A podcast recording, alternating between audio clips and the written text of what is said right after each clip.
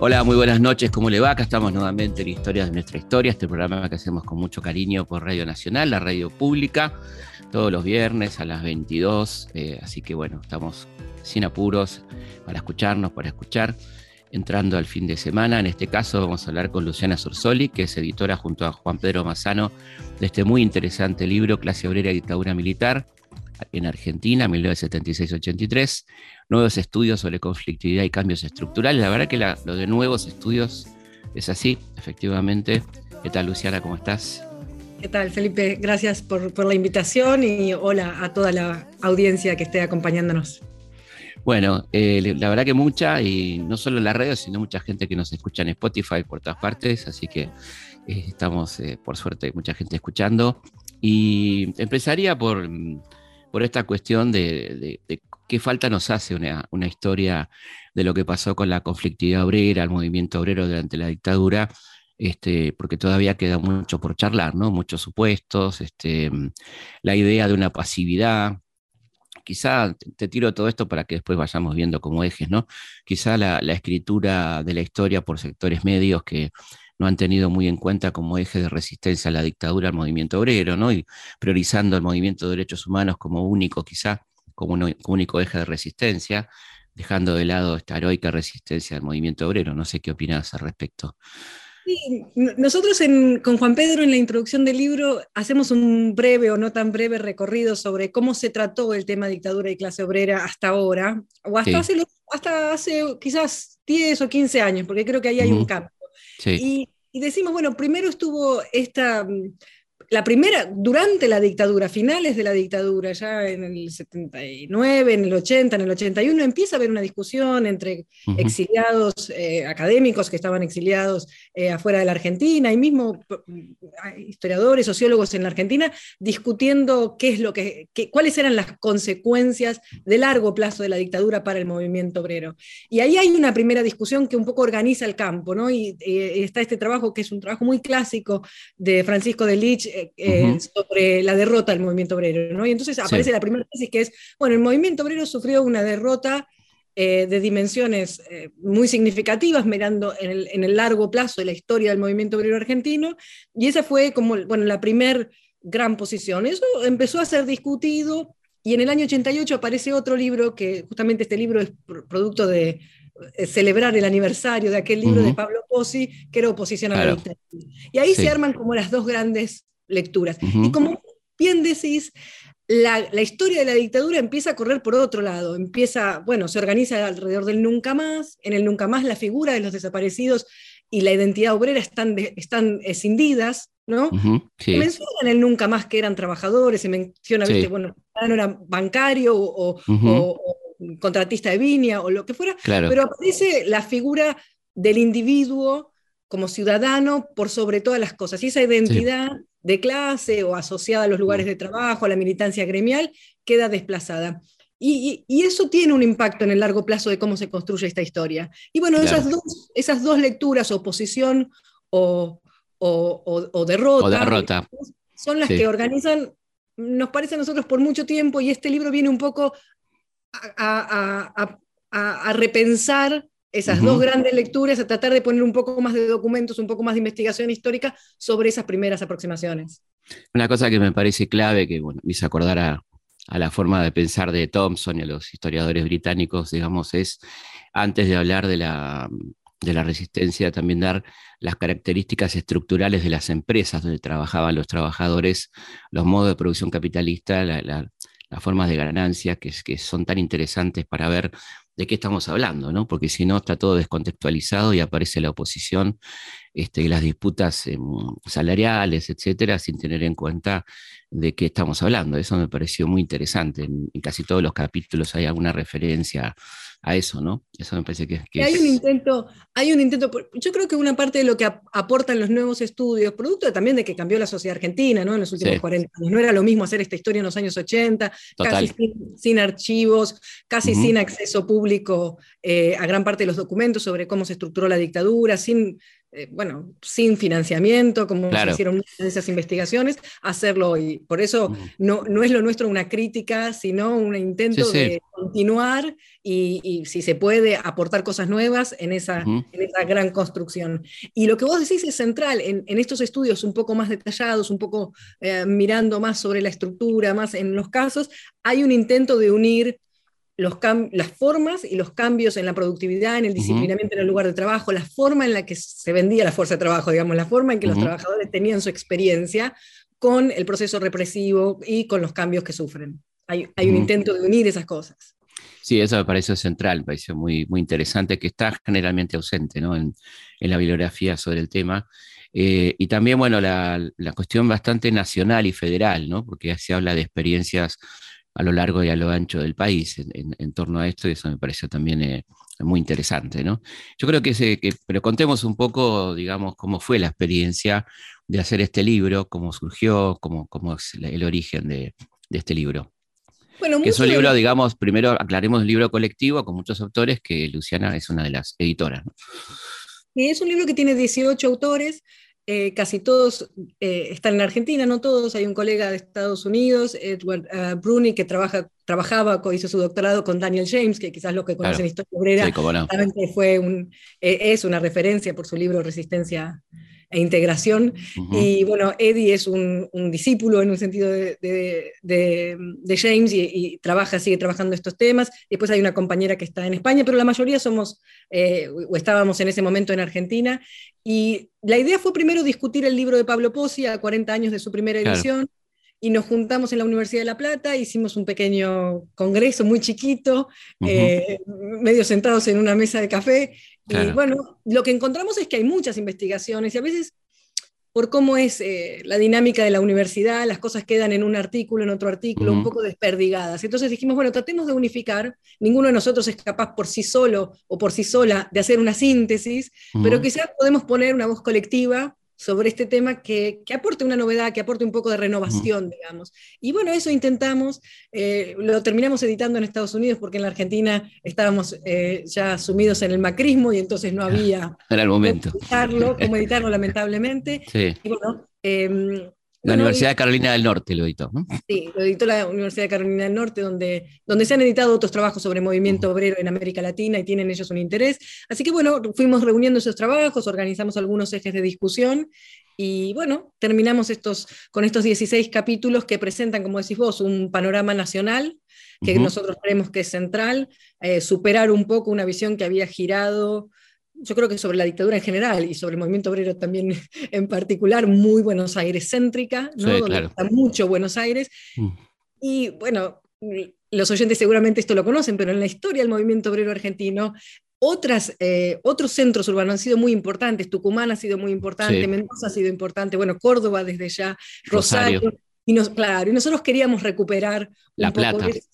la plata. Entonces queríamos y tratamos, digamos, de de que todo el mundo llegue a su capítulo, de que todo el mundo eh, eh, participe para, para recomponer, digamos, una imagen más nacional.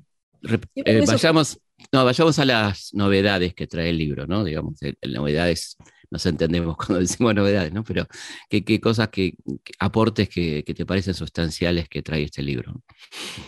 Bueno, tener una mirada nacional es un aporte. El segundo aporte me parece a mí, yo decía ayer, hicimos una presentación ayer con los compañeros de la Asociación de Personal Aeronáutico y la Intersindical de Derechos Humanos, y yo les decía, en la biblioteca de la dictadura, si uno mira la biblioteca sobre la dictadura, si se para en una, en una estantería, el movimiento obrero, la historia del movimiento obrero ocupa un lugar muy pequeño. Y eso no se corresponde, no se corresponde, decíamos nosotros, con los condicionantes y los, las fuerzas que motivaron el golpe, donde la acción y, la movilización y la conflictividad obrera tuvieron un peso muy importante, y tampoco se corresponde con el peso social que tienen hoy todavía en la Argentina los sectores organizados del movimiento obrero, sus sindicatos y demás. Entonces, en, un sentido, el libro, como novedad, si se quiere, entre comillas, viene a empujar un poco, eh, viene a empujar su lugar, el lugar del tema, no de nuestro libro, sino el lugar del tema en esa, en esa biblioteca.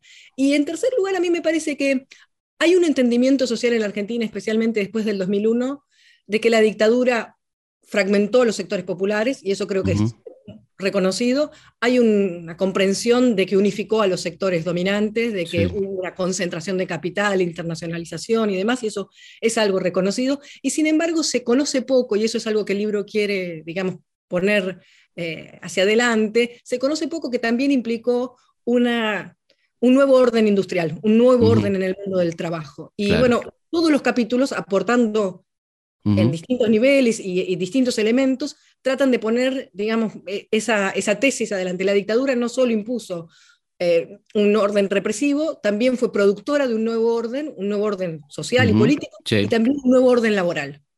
Y además generó consenso, ¿no? Cosa que es otra de las cosas ausentes en la bibliografía sobre la dictadura por su incorrección. Este, muy poco se habla de, lo popular que fue la dictadura en determinados momentos, ¿no? Eh, si no, no hubiera, eh, hubiera, sido imposible la masacre, ¿no? Sin, ese consenso social, digamos, ¿no? Hay algunos capítulos que discuten problemas del consenso, hay algunos capítulos que discuten un tema que a mí me interesa muchísimo, que es, y ayer lo, también lo charlábamos con los compañeros de los sindicatos, eh, cómo podemos revisar las distintas estrategias que tuvo el movimiento obrero, el movimiento sindical frente a la dictadura, porque también existió una especie de, de sábana que cubrió a los sindicatos, diciendo, bueno, los sindicatos estuvieron intervenidos o el, movimiento obrero fue eh, eh, perseguido. Claro, de cómplice o perseguido, ¿no? Digamos. Claro, esos dos polos. Y en el medio de esos polos tenemos que eh, poder analizar el, crisol, digamos, de la gama de, actitudes que hubo y poder, bueno, indagar históricamente, indagar en base al, archivo, a los documentos, qué, es lo que pasó con un, con un grado de mayor profundidad, digamos. ¿Y ahí que encontraron, por ejemplo, en esa gama tan amplia, no?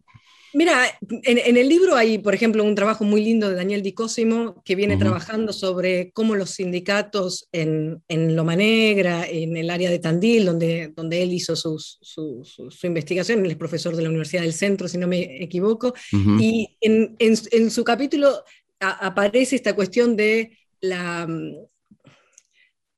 el consenso, la forma de trabajar el conflicto durante la dictadura, porque obviamente el repertorio que se tenía hasta ese momento, ese repertorio deja de funcionar, no deja de ser eh, aceptado. Y ahí la, huelga, la huelga, el paro, claro, sí. Sí, pero, pero aparecen otras vías de representación y aparecen, digamos, otras formas del funcionamiento sindical que tienen que ver si se quiere, con algo que buscó la dictadura, que es profesionalizar a los sindicatos, que sectores de las minorías sindicales quedaran efectivamente desplazadas de las conducciones y que instancias de, debate, digamos, dentro del movimiento obrero desaparecieran, la analogía de la palabra no es casual, eh, dejaran de existir. Y entonces aparece la selección por parte de la dictadura de estos interlocutores que la dictadura considera válidos. Y ese es un intento de la dictadura muy desde el comienzo. Si nosotros miramos en el archivo Liendo, el ministro de Trabajo de Videla, el primer ministro, el segundo ministro de Trabajo, pero mm que tuvo su gran, digamos, eh, el periodo más grande del gobierno de Videla,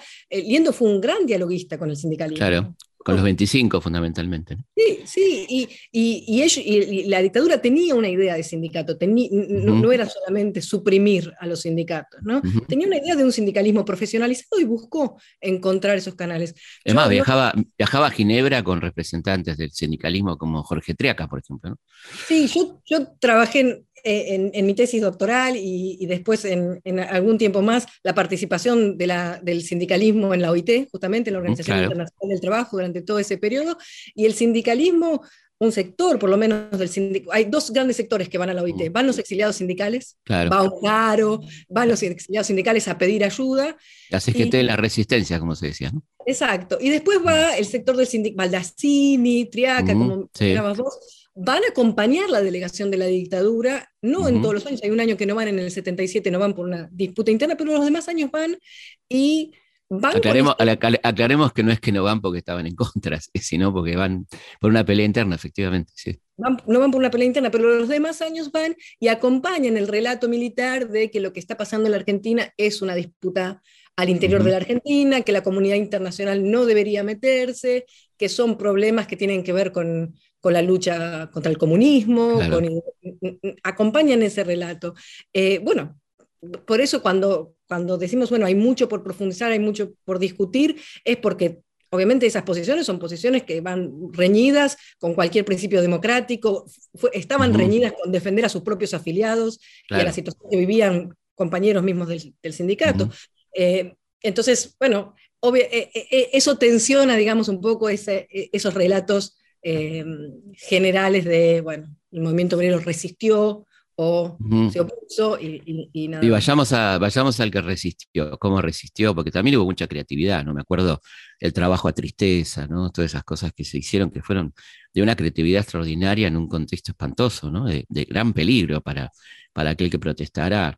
Recordemos que han desaparecido comisiones internas completas, ¿no? O sea que no era chiste hacer algún tipo de protesta, ¿no? No, y, en el libro se ven las las, los inicios de la organización, actitudes que son muy subterráneas de, organizaciones en el comedor, de organizaciones que tienen que ver con formas de tratar de resistir a nuevas formas de disciplinamiento que, que los empresarios o los gerentes intentan imponer. Porque una cosa que tampoco se dice mucho, me parece a mí, Felipe, es que lo que la dictadura impone, de hecho, el 24 de marzo, una reimposición de la disciplina en general, después hay un intento logrado, a mi entender, de que ese disciplinamiento inicial se constituya en una norma. Por eso decimos un nuevo. Totalmente. Es lo que dice, lo que dice Canitrot, ¿no? Que, el disciplinamiento no solamente de la clase obrera, sino del, del, grupo empresario, de la burguesía, que a mí no me gusta decirle nacional, porque nacional poco tiene, ¿no? Pero la burguesía dominante que también fue disciplinada por la dictadura, ¿no? Eh, a largo plazo, a largo plazo, ¿no? así es. Entonces, bueno, frente, frente a esa nueva realidad en el mundo del trabajo, hay, hay, al comienzo hay estas formas, como decís vos, de organización más subterránea, de trabajo a tristeza, de organización en los comedores, de, pequeño, de pequeña organización. Y después, por ejemplo, en el libro hay un trabajo de Susana Reutemann sobre eh, Anusate y el origen, digamos, eh, de renovación sindical. Y, que va a ser el futuro ATE, ¿no? que surge, paradójicamente, No, surge, pero paradójicamente se conecta con trabajadores que no habían sufrido represión directa en Córdoba, que eran aquellos que trabajaban en fabricaciones militares y que habían estado en una especie de burbuja donde los militares habían mantenido relaciones laborales más o menos eh, amables porque, porque tenían un interés en que no hubiera conflicto y demás. Entonces, bueno, el libro muestra la diversidad de situaciones eh, que, podemos encontrar. Y bueno, y, hubo mucha resistencia, ¿no? Yo creo que, que, pasa inadvertido que durante el 76 al 78 hubo más de 200 conflictos, ¿no? Que, ah. son pasados por alto, ¿no? Hay un, hay un capítulo que ayer discutimos muchísimo, eh, que a mí me encanta, que es el, de Andrés Carminati, que es un docente e investigador de Rosario, sobre la ola de huelgas del 77, que es una ola de huelgas producto del aumento del costo de vida eh, y la situación económica, más el impacto represivo, que surge desde las bases, en, la ciudad de Buenos Aires principalmente, pero tiene un impacto general. Y él, por ejemplo, hace un relevamiento de los diarios de la época, y vos tenés diarios como La Opinión o como La Nación, diciendo, bueno, esto es un nuevo cordobazo. Y claro, como fue una huelga que vino desde abajo, que los sindicatos no la protagonizaron, quizás después en la, en la historia del movimiento obrero quedó perdida.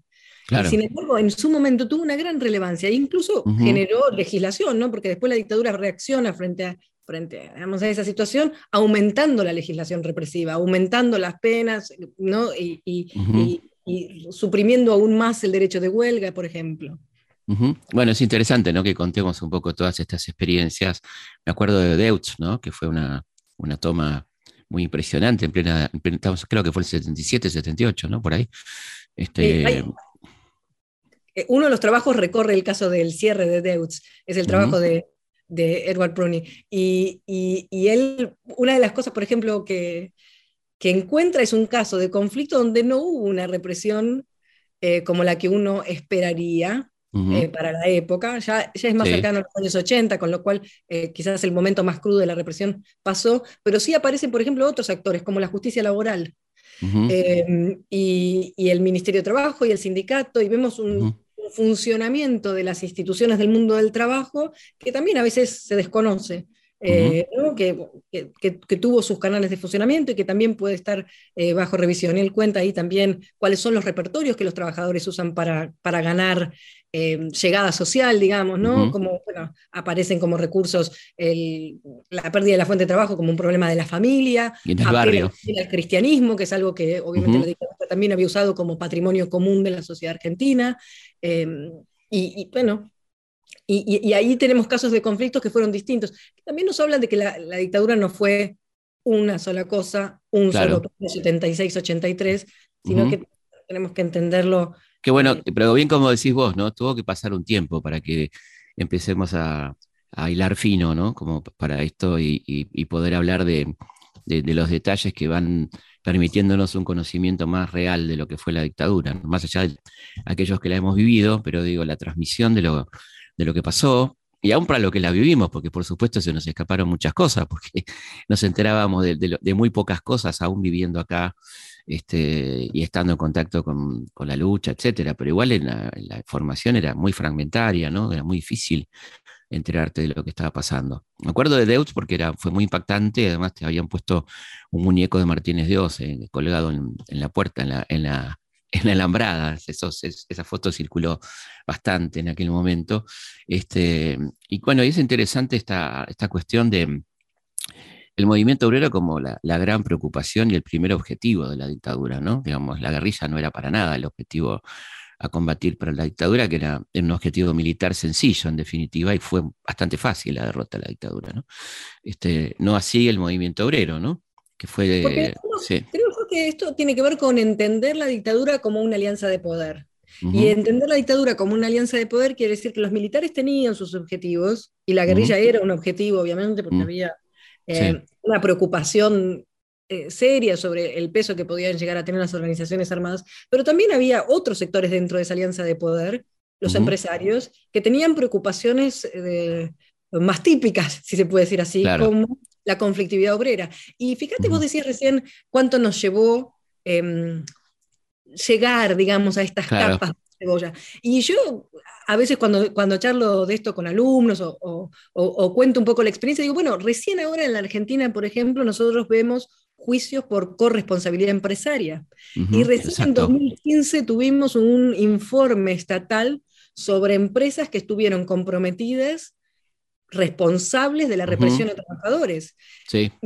Y, si lo pensamos, nosotros no estamos hablando de una corresponsabilidad eh, que fue el aval o una mirada eh, distraída frente a la represión. Estamos hablando de empresas que pusieron centros clandestinos de detención en sus plantas de producción. Ford, por ejemplo. por ejemplo, estamos hablando de empresas que ficharon reficharon trabajadores con la intención de entregar datos para, para que fueran desaparecidos y desaparecidas. Eh, y recién ahora estamos llegando a la Argentina a un debate sobre eso y todavía creo que falta muchísimo sobre qué implica esa corresponsabilidad. Cuando decimos que Ledesma, por ejemplo, es corresponsable de la dictadura, y después, por ejemplo, subsidiamos a ese tipo de empresas o las ayudamos a pagar los salarios en la crisis. Lo mismo pasa, y ayer lo conversábamos en esta charla que te comento, eh, ¿cuál es el costo de esas empresas que nunca admitieron, a pesar de que judicialmente algunas ya, ya han pasado por condena, nunca admitieron esa, esa, esa corresponsabilidad? Bueno, claro, el caso de Blaquier, ¿no? Por ejemplo, que sigue zafando de la, de la justicia, ¿no? Y está comprobado judicialmente toda la noche del apagón, que fue una, eso fue una acción directa de la empresa, no, no, no, no fue una colaboración, ¿no? Por ejemplo. Vos mencionabas el caso Ford. Ford tiene, mm. tiene, tiene condenados por haber participado. igual que Mercedes-Benz. Igual que Mercedes-Benz, ¿no? Sí. Eh, y bueno, recién ahora, recién desde el 2015, cuando aparece el primer informe sobre corresponsabilidad empresaria, empieza una discusión eh, más, más detallada, digamos, sobre el rol de los empresarios, que fue un rol central no solo en la represión de sus trabajadores, sino en la construcción de esta alianza de poder que reestructuró la Argentina. Claro, además, este, una cosa que mm, a mí por lo menos me parece siempre interesante y lo, se lo decía a mis alumnos, y eh, una de las dificultades que tenía la clase obrera era su poca posibilidad de escapar a la represión. Los sectores medios tenían la posibilidad del exilio, redes de auxilio familiares, este, parientes en el interior, eh, no sé, cosas que, claramente un trabajador no tenía, ¿no? Era, fue, fue mucho más fácil la captura de los trabajadores en ese sentido, de las pocas posibilidades de, salvar su vida, que no es un detalle menor, ¿no? En esta cuestión, ¿no?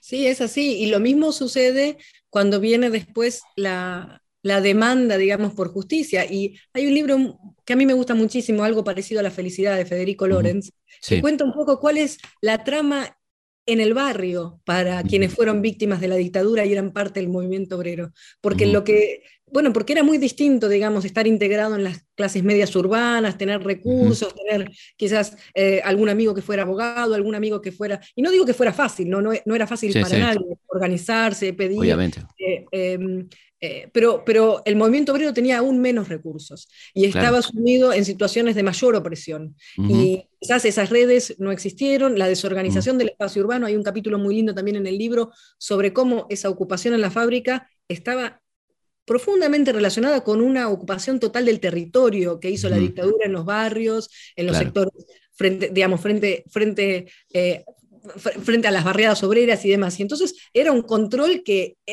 que, excedía el lugar de trabajo, era un control que, como vos decís, tenía poco espacio para escaparse, porque era sobre el barrio, era sobre el colectivo que iba o entraba o salía de la fábrica o del taller. Entonces era una ocupación total del territorio y un control total. Y después las víctimas, los familiares, quedan sumidos en esa situación y por eso es muy difícil y, cuesta mucho encontrar en los 80, en, más allá de, las denuncias en la CONADEP, como activismo obrero sobre el tema. ¿no? claro, y, siendo que, más del 30% fueron obreros, ¿no? Los desaparecidos. Yo creo que la cifra debe ser un poco mayor seguramente, ¿no? Pero este, es, un dato no menor, ¿no? Este, esa cifra tan importante de trabajadores desaparecidos, ¿no? Y, nosotros tenemos sindicalistas que en, en, los juicios a la Junta fueron y dijeron que no conocían de ningún caso de desapariciones. Baldacini. claro, porque pensá lo que implicaba eso para, para, esto, para estos grupos de trabajadores o de víctimas. Yo cuando hice mi archivo, mi trabajo de archivo en la OIT eh, en Ginebra, una de las cosas que encontré y que quizás más me conmocionó es las cartas de trabajadores, porque los trabajadores quizás cinco o seis trabajadores de una línea de colectivos o un grupo de empleadas de una sucursal de un banco le mandaban cartas a la OIT pidiéndole a la OIT que, que actuara. Intervenga, que intervenga, claro. La OIT después tiene sus mecanismos y dentro de los mecanismos de la OIT, si un sindicato no firma ese tipo de misivas, esas, esos pedidos son no admisibles para el estudio de los casos de violación de la libertad sindical en la OIT. Con lo cual, que la, OIT igual llevó una lista muy detallada de las desapariciones de sindicalistas y, de miembros, digamos, del movimiento obrero en la Argentina, como lo hizo con el caso de Chile y de Uruguay. Pero, pero en, un, en, un sentido muestran el desamparo de esos trabajadores. Totalmente, a eso, a eso me refería. De esas trabajadoras y esos trabajadores. Me parece muy interesante marcarlo, ¿no? Porque se supone que la persecución fue igual y que las respuestas a la persecución fueron iguales y no, de ninguna manera, tenían mucho que ver con la, ubicación en la escala social, ¿no es cierto? Vamos a una pausa y seguimos aquí con Luciana Sorsoli hablando sobre clase obrera y dictadura militar en Historias de nuestra historia. Se levantan cuando el gallo aún no cantó y perfuman de rumores la estación los persigue la impaciencia y ese plus por asistencia al costado menos frío del vagón. Después entran a desgano en la ciudad. Porque intuyen que es perder la libertad. Y en las noches se desquitan matecito y torta frita. Y que llueva lo que quiera en el barrio. Allá se van aquellos esos tigres verdaderos son mis diarios compañeros mis hermanos, los obreros de Morón.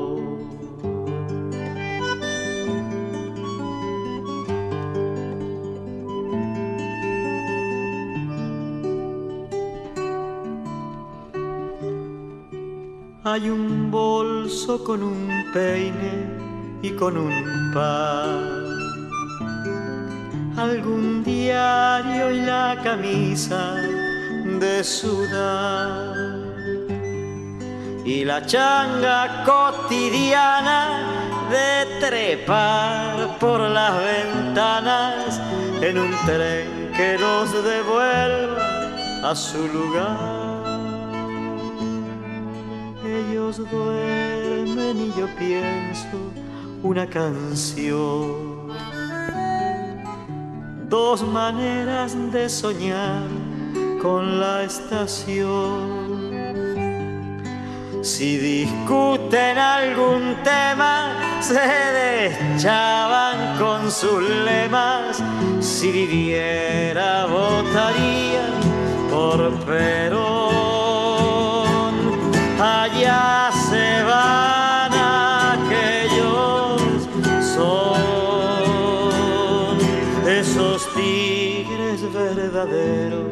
Son mis diarios compañeros mis hermanos, los obreros de Morón.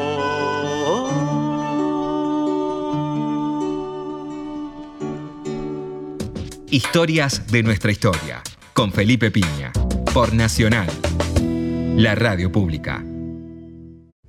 Los hechos, los lugares, los personajes son muchos. La forma de contarlos una sola. Historias de nuestra historia. Con Felipe Piña. Por Nacional. La radio pública.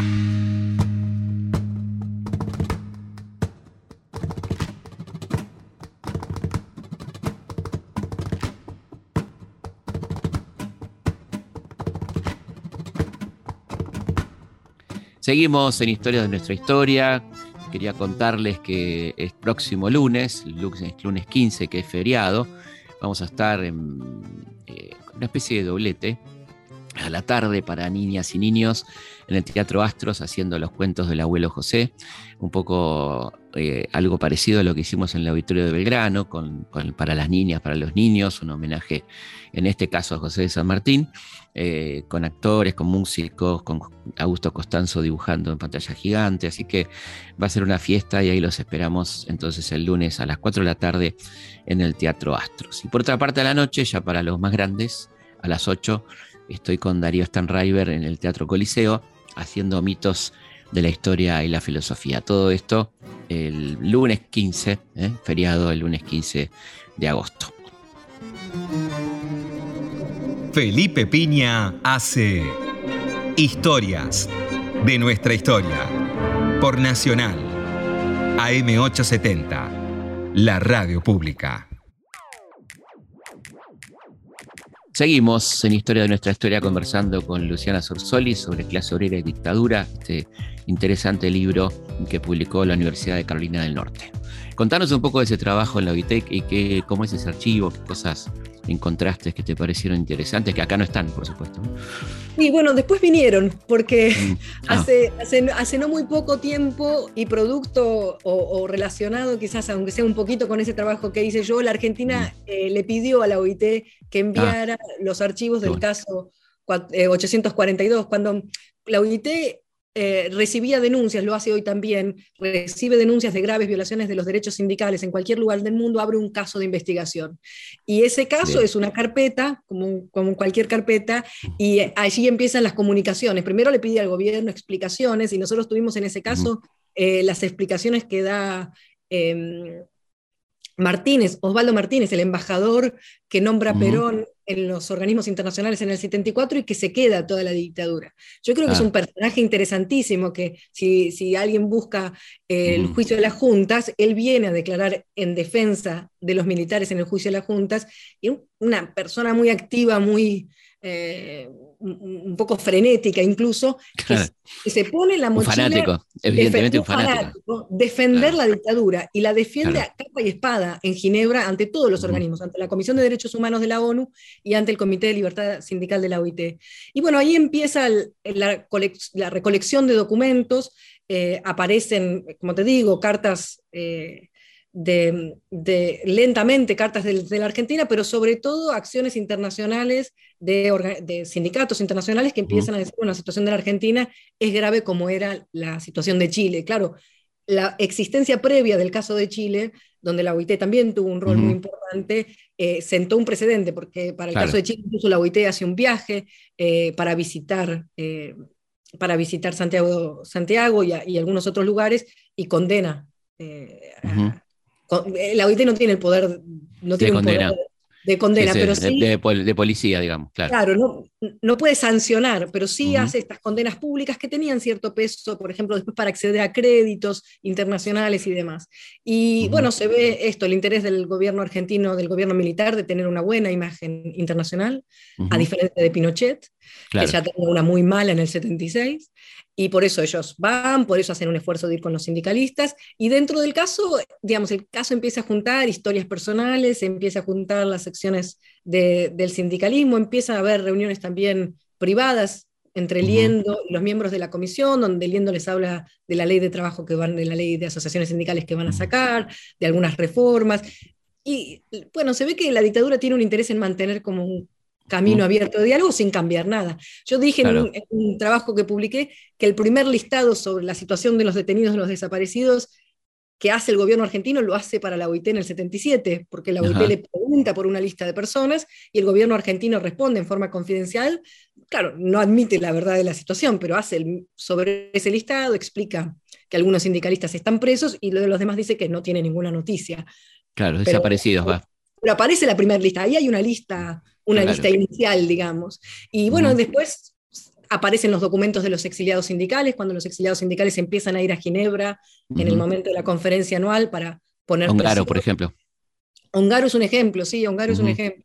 Y después, sí, grupos de la CGT en el exterior, como decías vos, y, después aparecen los organismos también, ¿no? Después aparecen madres, eh, em, y bueno, en un momento eh, Cetera escribe cuando Bravo está detenido en La Plata, eh, es una de las, de las instancias en que un sindicato argentino, los sindicatos argentinos no participan del caso eh, activamente, que muestra también el límite eh, enorme que, encontraba la propia OIT, porque la OIT decía, bueno, pues si los sindicatos no acuden a nosotros para aumentar estas denuncias. Claro, claro, claro. ¿Qué, es realmente lo que pasa? Y bueno, genera, hacen, hacen algunos viajes y bueno, y es una especie de registro. ¿Por qué me sirvió a mí ir a la OIT? Bueno, gran parte de esa documentación no estaba en la Argentina. Por ejemplo, ver las acciones de... Y, yo llegué al tema de esa manera. Cuando yo empecé a estudiar, obviamente hice lo que muchos estudiantes de historia hacen, que es ir a los diarios. Y empecé a ver que todos los años llegaba el mes de mayo, el mes de junio, y el gobierno empezaba a reunirse con los sindicalistas para ir a Ginebra. Y bueno, algo pasa en Ginebra, que tengo que ir a ver claro. Sí, sí, sí, sí. Eh, y era un momento anual de negociación sobre muchos temas, pero porque el gobierno quería ir a Ginebra. Claro, eh, interesante esto que decís de cuidar su imagen, ¿no? Que, que, este a uno le parece que, no, porque fue tan brutal todo que te da la impresión de que no, pero sí, evidentemente ahí tenés un ejemplo de que sí les importaba, ¿no? Eh, esa imagen y, por eso fue... Les importaba esa imagen, les importaba no, no, ser Pinochet en el sentido de ser un paria internacional, les importaban los créditos, les importó, Y bueno, a veces Sí, como vos decís, pensaría que esas acciones tienen poca relevancia y sin embargo mm. eran una fuente de preocupación. Sí, también hay que acordarse que estaba Carter ¿no? en la presidencia, lo cual también marcaba este, para ellos una cuestión de cuidarse un poco más, o por lo menos informalmente, ¿no? internamente ya sabemos lo que hacían, pero quizá internacionalmente eso tenía cierta influencia, ¿no es cierto?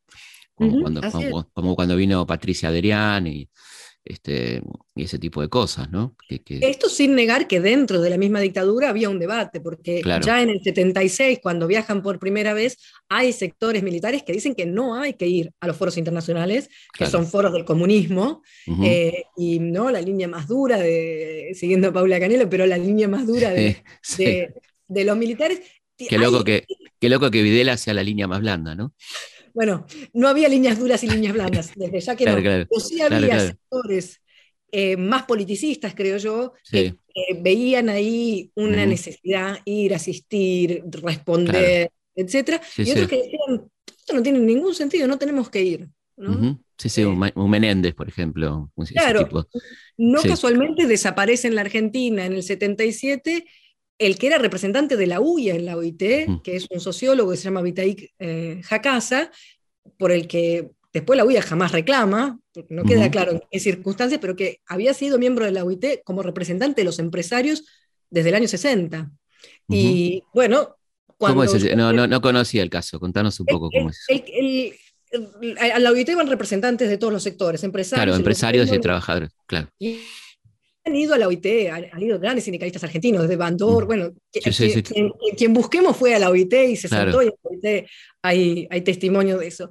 Isabelita, me acuerdo, ¿te acordás? Isabelita, el famoso discurso en la OIT también. Y la, los empresarios argentinos tenían, además de sus enviados anuales, representantes que, bueno, que trabajan como, como parte del, del, cuerpo de la OIT. Entre ellos estaba este sociólogo, Vitaik Hakasa, que, que estaba asociado a la UIA, era un, bueno, un sociólogo dedicado a temas del empresariado argentino, y había estado en la OIT desde el año 60. su caso está en la CONADEP, Después yo traté de indagar más, pero no lo logré. desaparece en el 77, en un momento donde se está discutiendo participar o no participar, desaparece en Buenos Aires. Después, raramente la dictadura, raramente digo porque es algo que no hizo con otros desaparecidos, le otorgó una pensión a quien fuera su esposa ah. y sus hijas, eh, algo que no, bueno, obviamente no sucedió con, con otras personas que estaban desaparecidas, producto de que era una persona y, su, entorno familiar, como decís, bueno, cuál era su posición social era una persona, digamos, del, establishment, del empresariado y, demás. La OIT abre un caso también dentro del caso sobre violación de la libertad sindical para seguir su, desaparición, que es muy misteriosa, y bueno, no logran averiguar eh, qué, es lo que pasó. Cuando yo pregunté a bueno, compañeros que investigan más la lógica represiva, qué podría haber sucedido, ellos lo asociaban a esa disputa entre militares sobre eh, cuál es cuáles tenían que ser, digamos, los lineamientos de política internacional eh, de, la, Pero sí está en, el archivo de la Comisión de Asesoramiento Legislativo la discusión sobre esa pensión, por ejemplo, donde se nota que Liendo atiende particularmente el caso y a su familia. Y... Recordemos para los más jóvenes que nos escuchan que la CAL era un, remedio del Congreso, que en realidad eran unos juristas adictos a, a la dictadura que hacían las veces de, del aparato jurídico ¿no? de, la dictadura, ¿no? la Comisión de Asesoramiento. que nos heredaron, heredaron algunas leyes. Sí, sí, algunos jueces también.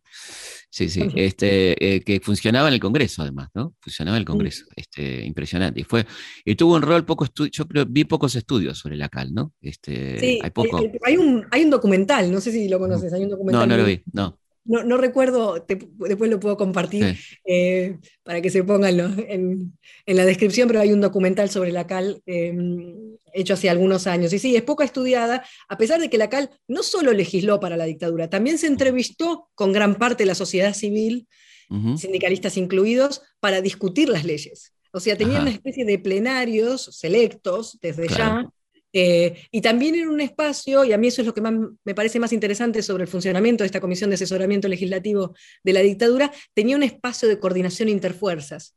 Y entonces venían las tres fuerzas con unas planillas, el que vaya al archivo lo va a ver, unas planillas que eran estas hojas como de computadora muy amplias, y cada fuerza ponía su posición sobre tema X. Y entonces se ponían las tres y se veían los puntos artículo por artículo de compatibilidad o incompatibilidad y después están a mano en muchos de esos. Yo miré solamente las que tenían que ver con el sindicalismo, pero sobre todas, eh, bueno, tal dijo que esto no se toca, tal, ¿no? Y se veía un poco la, la, cocina, digamos, de las leyes de la dictadura. Un archivo que se recuperó también recientemente, ¿no? Porque creo que la recuperación del archivo de la CAL eh, es en el gobierno de Cristina. Es un archivo que estaba supuestamente perdido eh, adentro de Cóndor. Sí, claro, eh, exactamente. Eso se está, por suerte está apareciendo mucho material, ¿no? Que estaba en los edificios de inteligencia y demás. Y esta cosa de traer al país eh, material de archivo que se dejó en el exterior justamente por la inseguridad, ¿no? En el sentido de que, como pasó, por ejemplo, con el material de, video del juicio de las juntas, ¿no? Que está en Noruega. Ahora tenemos copia acá, pero estuvo durante mucho tiempo solamente en Oslo, ¿no? Este, que tenía que ver bueno, con lo que había pasado con Rico, los peligros de algún golpe, alguna cosa y que nos quedáramos sin ese material, ¿no? Nos quedáramos sin muchas cosas, entre esas cosas sin el material, digamos, ¿no? Este, pero bueno, ¿cuáles te parece que son quizá los elementos centrales de lo que fue aquella resistencia, ¿no? Que, no, que no deberíamos dejar de tener en cuenta más allá de lo que venimos hablando? Yo creo que en el, en el balance general, digamos, del periodo, tenemos que destacar los lazos, que, los lazos de solidaridad que siguieron existiendo. Eso, para mí, cuando, cuando yo miro este periodo, es una cosa que a mí no deja de, conmoverme. A pesar del grado de represión, a pesar del desconcierto, a pesar de las actitudes sindicales cuestionables, a pesar de, digamos, de, la incertidumbre que generaba toda la situación, eh, en las comisiones internas, los trabajadores, las trabajadoras siguieron organizando y buscando formas de asociación política, sindical, para tratar de defenderse. Eso me parece que, es conmovedor. El otro punto que yo creo que el periodo nos enseña es que la relación base-sindicatos es una relación crítica, conflictiva, compleja, donde hay elementos de violencia, hay elementos de control, hay elementos de representación, hay elementos positivos y negativos, si pudiéramos ponerle un carácter de ese tipo, que requieren trabajo intelectual, requieren revisión, requieren profundidad, requieren, eh, desde ya requieren una mirada distante de los prejuicios, distante de las valoraciones morales. Claro. No se trata, digamos, de valorar moralmente si este o aquel hizo bien o mal, sino entender eh, la complejidad que tiene el sindicalismo argentino en su relación con el mundo del trabajo, digamos, con, con, el sistema de relaciones laborales, con el Estado, con las empresas, con sus propios fondos, eh, ¿no? con los patrimonios sindicales, que también está poco estudiado, cómo fueron golpeados los patrimonios sindicales durante la dictadura, quiénes se quedaron con los patrimonios sindicales durante la dictadura eh, y demás. Así que me parece sí, claro, recordemos eso, ¿no? Que fueron vaciadas los sindicatos, eh, gran parte de los sindicatos fueron vaciados. Este... Los sindicatos perdieron, perdieron sus hoteles, perdieron sus sedes sindicales, vieron apropiados sus, fondos, eh, y eso también hay, que, hay que destacarlo, también necesitamos investigar y si pudieras la sociedad argentina reparar, en parte, ¿no? En parte del sentido de Además formó, formó, parte de la brutal transferencia de, ingresos y recursos de un sector a otro, ¿no? Cuando hablamos de la brutal transferencia que implicó la dictadura, también podemos hablar de eso, ¿no? Imaginemos lo que eran los aportes en una época de, este, de, empleo más o menos alto hasta la dictadura, que eran las cajas sindicales, ¿no? Yo creo que, esos elementos son elementos importantes para pensar históricamente, digamos, el, el periodo desde el punto de vista de las relaciones laborales. Y la otra cosa que yo siempre destaco es tratar de pensar qué produjo, no solo qué reprimió la dictadura, sino qué produjo. Qué produjo en términos de la legislación laboral, qué produjo en términos de las relaciones internas, qué produjo en la transformación de la política interna de los sindicatos, de los estatutos, de la forma de relación, digamos, al interior de las organizaciones obreras. Pensar en, la dictadura como un régimen productivo, no solamente represivo. ¿Y qué produjo? ¿Qué produjo? Para mí, bueno, desde ya que, mm, este nuevo disciplinamiento, este nuevo orden industrial quiere decir una... se, suele decir como síntesis un retroceso de la posición obrera, pero nosotros tenemos que poner contenido a ese qué es ese retroceso. Sí, sí, porque es un eslogan, digamos. Exacto. Yo hice un capítulo en este libro sobre la pérdida de las jornadas de insalubridad, por ejemplo. El movimiento obrero desde, desde el comienzo del siglo, ¿sí? los ferroviarios primero y demás, en adelante, empezaron a pelear en la Argentina sobre, bueno, cuáles eran las condiciones en las que uno puede trabajar y cuáles no. Sobre qué condiciones se pueden trabajar además, y cuáles a, además pionero en América Latina, ¿no? Absolutamente, claro. Sí. Y, entonces tenés, por ejemplo, recuerdo algún trabajo, eh, no recuerdo ahora el nombre de la autora, pero un trabajo sobre los ferroviarios sacando fotos de los accidentes ferroviarios y diciendo, bueno, este accidente se podría haber evitado si esto y esto y esto. Claro. El movimiento obrero argentino produjo muchísimas peleas por el problema de la seguridad del trabajo y la insalubridad. Claro. En los años 60 fue un tema central del crecimiento de la conflictividad y fue un tema central durante el Cordobazo, el surgimiento del sindicalismo combativo y también para el sindicalismo peronista. Todos dijeron, bueno, a ver, adentro de la fábrica, adentro del taller, en el, lugar de trabajo, ¿cómo es la condición de trabajo, cómo podemos mejorarla? Porque de última ponen el cuerpo ellos y ellas. Claro, por supuesto. Entonces, es una gran discusión que, dio mucho, mucha fuerza a la organización en el lugar de trabajo, en la planta, etc. Y cuando viene la dictadura, nosotros vemos un periodo de conquistas de lo que se llama insalubridad, o sea, la reducción de la jornada de trabajo con igual salario, de la jornada legal de trabajo con igual salario, hay un crecimiento de esos reconocimientos estatales, un enorme pico de reconocimiento post-cordobazo, porque Cordobazo claro. esos trámites, el peronismo del gobierno, cuando llega el peronismo en el gobierno en el 74, reconoce gran parte de esos reclamos, y cuando viene el 76 hay una pérdida. Brutal. muchas, pero impresionante, y casi todos quienes habían ganado ese reconocimiento. El subte es un ejemplo paradigmático que quizás la gente de Buenos Aires lo conoce mucho, pero fue un movimiento generalizado de pérdida de ese reconocimiento de insalubridad y de vuelta a trabajar ocho horas y de vuelta bajo el mismo salario y de vuelta si las condiciones son insalubres era un problema de las y los obreros y los empresarios se lavaban las manos, miraban para otro lado. Y ahí hay un ejemplo clarísimo del retroceso de la posición obrera. Había habido 10, 15, 20 y si querés más años de acumulación de evidencia, porque además el reconocimiento de insalubridad no es una huelga, el reconocimiento de insalubridad implicaba trámites, implicaba que hubiera peritajes, implicaba probar, por ejemplo, que había gases tóxicos o que había material eh, que era de peligrosidad o que trabajaba bajo la influencia de ruidos nocivos, o lo que fuera. toda esa acumulación de conocimiento, de evidencia y también de pelea se pierde de un plumazo. Claro. junto, con el salario, ¿no? Que fue destrozado. Claro. El, salario fue, se destrozó directamente, ¿no? La, capacidad adquisitiva del salario, en, por lo menos ya en el primer año de la dictadura. ¿no? Pero estas cosas, por ejemplo, la, jornada de trabajo, la cantidad de horas de la jornada de trabajo, son cosas que quedaron para largo, para, el, largo plazo. ¿no?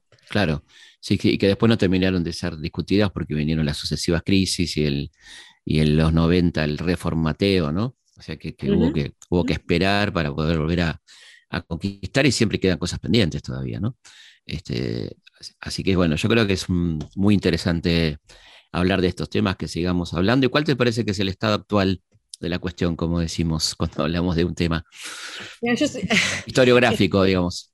Bueno, tenemos un problema, tenemos un desfinanciamiento. Este, libro muestra lo que produce el financiamiento público de la investigación social. Este crecimiento de los que estamos allí está dado por el financiamiento público en CONICET, que se hizo desde el 2000 y pico, 2005, en adelante hasta el 2016. En el 2016 la decisión de Marcos Peña de terminar con el pensamiento crítico, como dice él, y, que los científicos y demás sean bienes exportables, eh, produce una crisis, porque si tener una beca de CONICET no te alcanza para la canasta básica y además no hay continuidad posible entre una beca, la otra, y el ingreso a la universidad, a la investigación, bueno, la posibilidad de continuar, digamos, esas líneas de investigación es, es, eh, muy difícil. Particularmente, particularmente para los, los, científicos del área social, porque quizá los de otras áreas tienen ocupación en el sistema productivo, ¿no? Este, sí, para, ahora, para, la gente que trabaja en, en, las ciencias sociales es mucho más complicado ese tipo de financiamiento que no tenga que ver con el Estado, quiero decir, ¿no?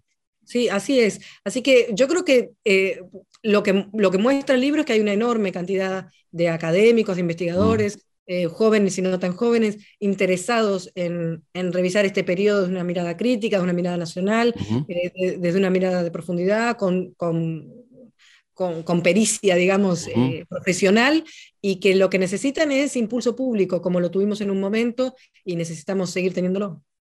Bueno, ojalá que sirva esta charla y la difusión que le podamos dar para que sigamos por esta línea y que sigan ustedes trabajando tan bien como lo han hecho.